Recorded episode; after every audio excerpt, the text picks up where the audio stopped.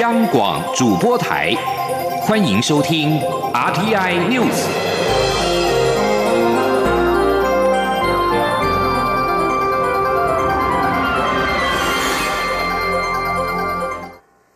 各位好，我是主播王玉伟，欢迎收听这节央广主播台提供给您的 RTN News。新闻首先带您关注，日本首相菅义伟今天跟美国总统拜登举行首度的面对面会谈。两人会谈之后公布的联合声明当中，明确记载台湾，这是继一九六九年以来，日美再度在领袖会谈联合声明当中注记台湾。外交部今天表示，会与美日及其他理念相近国家紧密合作，共同维护印太区域的和平稳定与繁荣。外交部今天上午发布新闻稿表示，台湾位处东亚第一岛链重要枢纽的位置，在区域稳定及繁荣上持续扮演关键角色，也对近期区域国家所面临的陆海空域的安全压力及侵略威胁感同身受。而菅义伟与拜登的领袖会谈全程历时约两个半小时。会谈联合声明当中铭记，在强调台湾海峡和平与安定重要性的同时，推动和平解决两岸问题。美国总统拜登十六号强调，在美国致力于抗衡中国与日俱增的自信之际，东京将发挥核心的作用。在两人结束会谈之后所举行的联合记者会上，日本首相菅义伟表示，他和拜登谈论了台湾局势以及中国新疆的情势，两人并重申台海和平稳定的重要性。菅义伟表示，日美同意反对任何以武力或胁迫手段改变东海和南海现状，并恐吓这个区域其他国家的企图。而对于北韩议题，菅义伟则表示，双方同意坚持平壤必须遵守联合国有关核子与飞弹的决议案。日本读卖新闻电子版报道，日本外务省官员表示，如果美日峰会的文件明载台湾，中国势必强烈反弹；但如果文件没有触及台湾，力道将不如三月十六号美日二加二会谈的联合声明，美国将会认为日本立场倒退。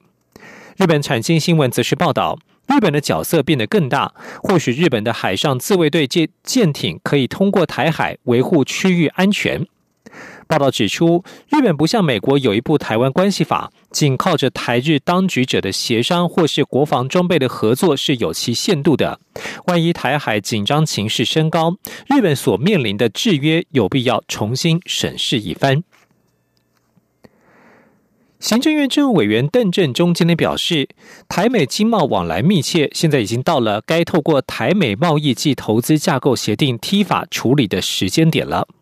蔡英文总统与行政院长苏贞昌十五号分别接见了前美国参议员陶德所率领的访问团，会谈当中都提到，期待台美尽速重启 T 法对话，进一步强化双边贸易伙伴关系。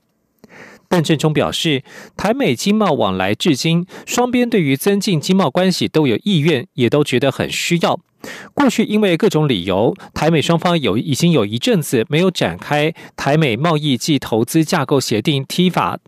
最后一次落在二零一六年。但是台湾已经陆续排除过去的一些困难。一些台美的贸易障碍，如今世界局势改变剧烈，台美对于疫情过后的经济如何复苏、供应链如何再合作，以及气候变迁、环境保护等问题，势必要坐下来谈，而这需要透过有系统性的对话。至于重启的时间点。邓振中表示，国际贸易往来不取决于单方面，尤其疫情期间，美方是否能够腾出人力、时间以及举办形态为何等等，仍要再琢磨。继续将焦点转回到国内，台铁泰鲁格号事故，台东八名罹难者今天举行公祭，蔡英文总统与行政院长苏贞昌前往致哀。台铁四零八班次泰鲁格号四月二号在花莲清水隧道撞上掉落铁轨的工程车，造成四十九人罹难，近两百人受伤。花莲地检署在昨天依过失致死罪起诉了肇事主嫌李义祥、义工阿好等七人。台铁发包工程是否涉及弊案等等，仍在持续调查当中。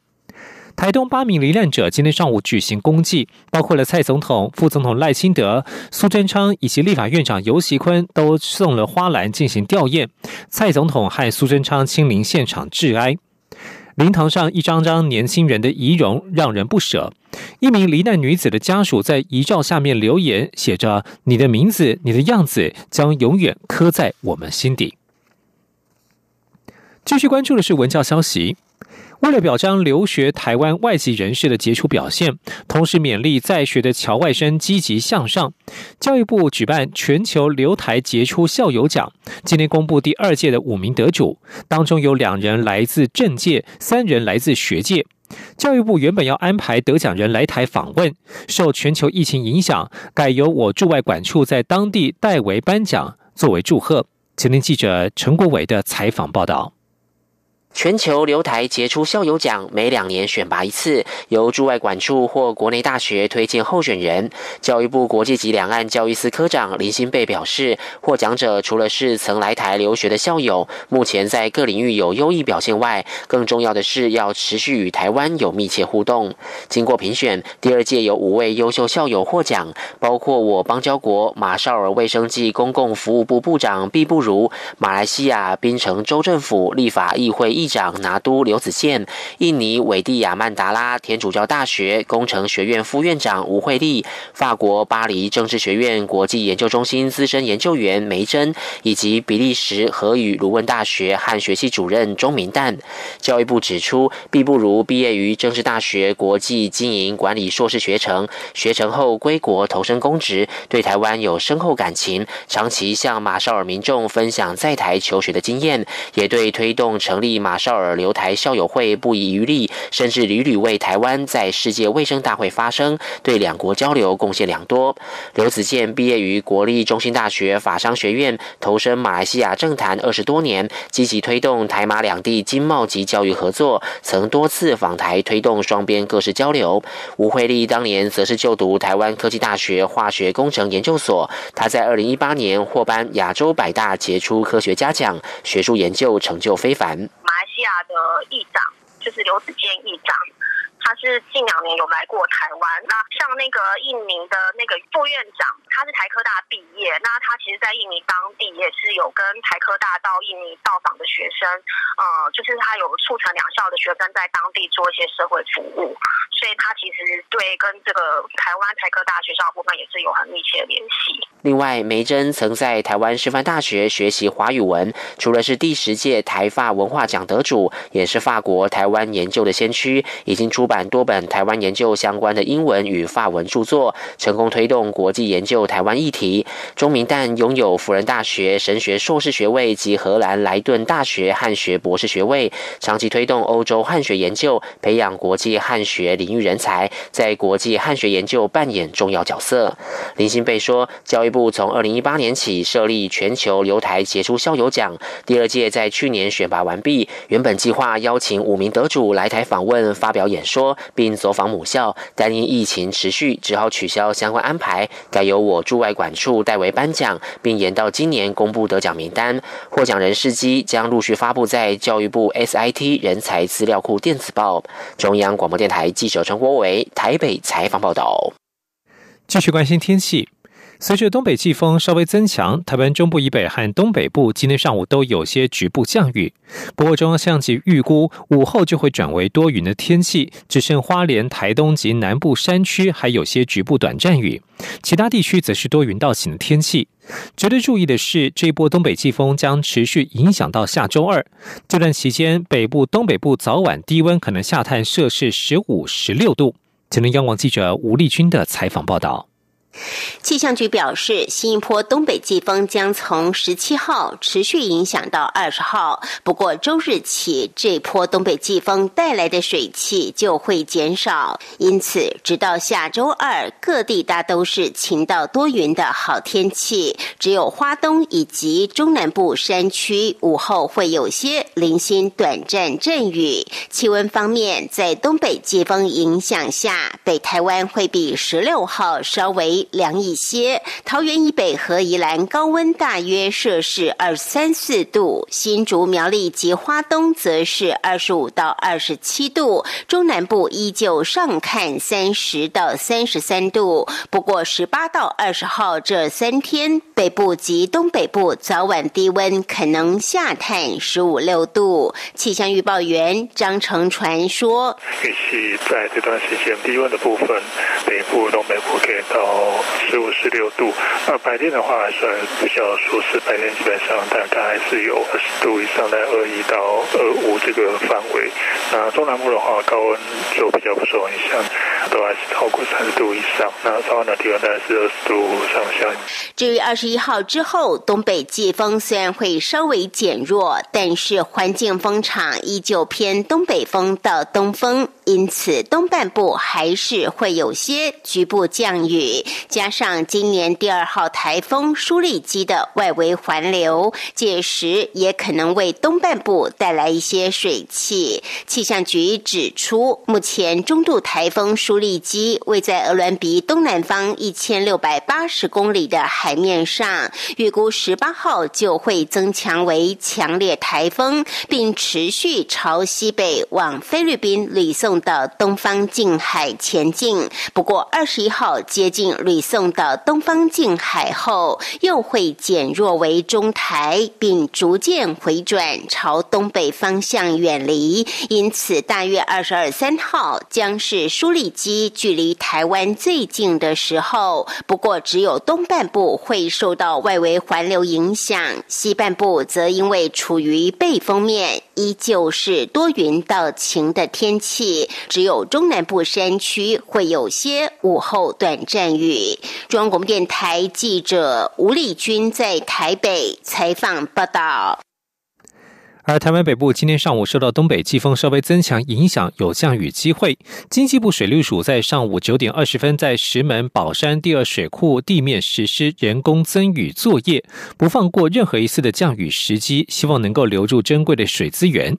在空气品质方面，环保署表示，中国大陆的沙尘暴今天晚间将伴随东北季风影响台湾空气品质，预估西半部地区多为橘色提醒等级，局部地区更可能达到红色警示，提醒民众注意。继续关注国际焦点。随着美国与俄罗斯紧张情势升高，俄国在十六号禁止美国总统拜登政府多名高层官员入境，并且宣布一波以牙还牙的制裁与驱逐外交官行动。就在莫斯科采取这项行动的前一天，华府在十五号才刚以克里姆林宫干预美国选举、大规模网络攻击和其他敌意活动为由，对俄国寄出制裁，并且驱逐十名俄罗斯外交官。俄罗斯十六号在一项强势回应当中表示，包括美国司法部长贾兰、拜登国内政策首席顾问莱斯以及联邦调查局局长瑞伊都在禁止入境名单。一般来说，不会公开被禁止入境的官员名单，但俄罗斯外交部表示，基于当前与华府紧张的前所未见性质，他们公布名单当中的官员姓名。在此同时，俄罗斯也驱逐了五名波兰外交官员，以回应华沙的类似举措。在此同时，美国国务院十六号稍晚则是发布了声明，指俄国的报复升级且令人遗憾，华府方面保留回应俄罗斯任何报复行动的权利。新闻最后将焦点转到英国。英国伊女王伊丽莎白二世将在菲利普亲王十七号的葬礼送别他情牵超过七十年的夫婿，而英国也将举国哀悼悼念这位英国君主政体关键人物的离世。这场将在温莎城堡圣乔治礼拜堂举行的葬礼，在保有皇室重大活动的部分宏伟传统之际，因为 COVID-19 疫情的限制措施，只会有三十名亲友与会。菲利普亲王的葬礼将不会有民众列队送别，教堂内所有人都会戴上口罩。而曾经说痛失夫婿、留下莫大空虚的女王，则将在葬礼当中独坐。菲利普菲利普亲王是在九号与世长辞，享其寿九十九岁。女王在位至今六十九年期间，菲利普亲王一直伴随在侧。以上新闻由王玉伟编辑播报，这里是中央广播电台台湾之音。大家好，我是陈娟医师。疫苗保护力是指接种疫苗的人与没有接种的人相比，减少了多少生病、重症或死亡的风险。所有的疫苗在开放接种前，都必须经过卫生主管机关确认安全性与有效性符合国际标准，并经由专家会议讨论来订定接种对象及优先顺序。符合条件的接种民众，经医师评估后接种 COVID-19 疫苗，可保护